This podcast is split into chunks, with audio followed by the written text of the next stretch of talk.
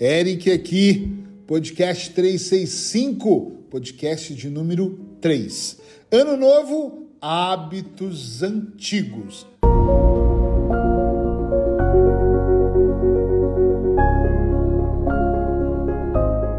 Ai, ai, ai, já que estamos iniciando um ano novo, que tal novos hábitos?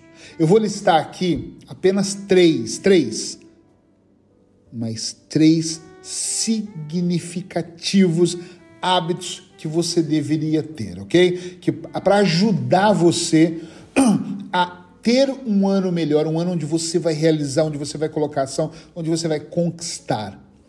Número um, compre um caderno, uma agenda, o que você quiser e crie o hábito de construir um checklist de tudo que for fazer e lembre-se de anotar todas as alterações métricas. No momento da minha vida eu aprendi uma coisa importantíssima. Se você não tem métrica, você não sabe como a tua vida está indo. Como assim métrica? Por exemplo, eu te pergunto, tua relação tá boa? Você fala, ah, tá boa. Eu ouço muito em consultório isso. Ah, tá igual de todo mundo, as brigas normais. Por que? Qual é a métrica que está usando? Que brigas normais? Quem disse que é normal brigar? Ah, porque hum, de onde você está tirando isso? Se você não tem métrica, você não sabe. Se você não olha para a balança e vê o quanto você está eliminando de peso, quanto você tem de gordura magra, gordo, o que está acontecendo, como é que está o seu sangue. Se você não vai ao médico, como é que você está porque você está saudável? Me responde, como? Como é que você vai saber? Não, eu estou bem, eu me sinto bem. Se sente bem, pode estar com uma úlcera, pode estar com uma doença pior, você não sabe. Então precisa de ter métricas. Então anotar faz diferença. Crie um checklist do seu dia, sabe? Coloca ali, hoje, por exemplo, eu, eu viajei cedo, então assim que eu chegar, vou gravar o um podcast. Estou aqui gravando. Depois tenho duas reuniões e um almoço. Aquilo está planejado. E é importante, quando eu tiver alterações e cancelar o almoço, eu anotar. Porque depois, em algum momento, eu vou olhar para aquela análise, nós vamos falar disso ainda nesse podcast, e vou entender. Então, a longo prazo, eu começo a perceber o que mais está funcionando, o que não está funcionando, o que eu gostaria de funcionar, mas, poxa, não está funcionando. Aí eu vou analisar se é meu ego, se é uma vaidade, se é minha falta de experiência. Já aconteceu de eu ter um processo dentro da minha clínica e falar, não está funcionando, mas não era eu que, não era, era eu, ou, melhor, desculpa, era eu o problema. Então outra pessoa fazia funcionar, eu não sabia fazer aquilo funcionar. Então a responsabilidade era minha. Mas se eu não olhasse para aquilo e percebesse um padrão, está sempre acontecendo aquilo, isso é um padrão, né? Mas eu só consigo anotar, se eu tiver anotado, se eu não tiver anotado, como é que eu vou saber de um padrão? Então, compre o caderno, crie o hábito de construir o seu checklist, tudo que você vai fazer anota, ok? Depois, mais para frente, eu vou fazer um podcast, acho que merece, só em detalhes sobre checklist. Número 2, hábitos novos. Anote os pontos altos e baixos do seu dia. Sabe, hoje vou falar dessa semana. Teve um dia que eu anotei assim: ponto baixo, fiquei o dia sem energia. Presta atenção no que eu estou dizendo. Aí eu anotei lá, ponto baixo, uh, o trânsito estava muito intenso. Ponto baixo, esperei muito, perdi tempo no aeroporto.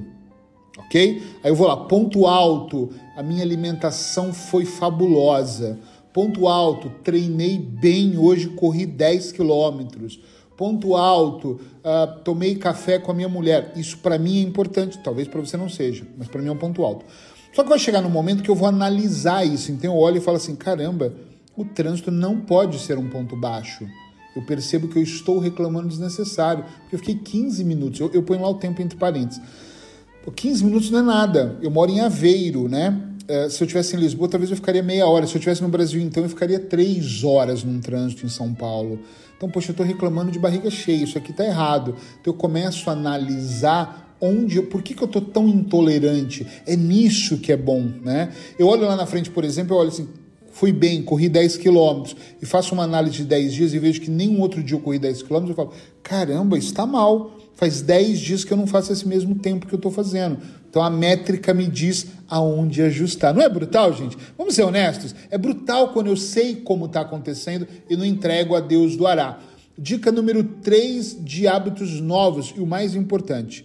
Eleja um dia da semana para analisar esse caderno aqui, tá? Então, primeiro vamos focar em construir o hábito de fazer um checklist, depois de anotar os nossos pontos altos e baixos. Eric, essa dica é tão simples, é, mas é que não é para ter dicas mesmo complexas, é mesmo simples. Mas eu ainda vou gravar essa semana um podcast merecidamente com mais detalhes para sobre o checklist. Aqui é a questão do hábito, tá? Tem outros hábitos que são importantes.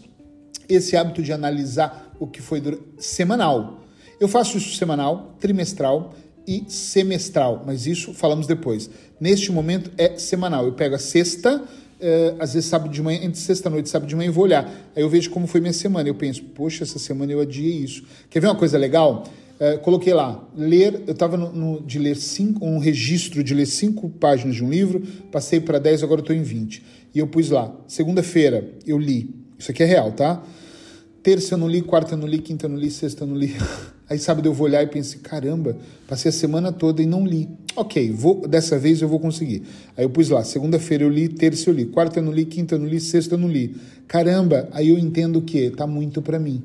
Nossa, Eric, para você é muito ler 20 páginas? Não, é que eu tenho muitas tarefas. Então essas 20 páginas estão me atrapalhando. Eu preciso pôr 10. Estão me atrapalhando a não cumprir a meta. Só consegui entender, voltei para 10, está dando certo. Só consegui entender que 20 é muito porque eu não gosto de ler, correndo. Eu quero ler e entender, quero prestar atenção, quero tomar nota, risco o livro. Eu sou o cara que risca tudo.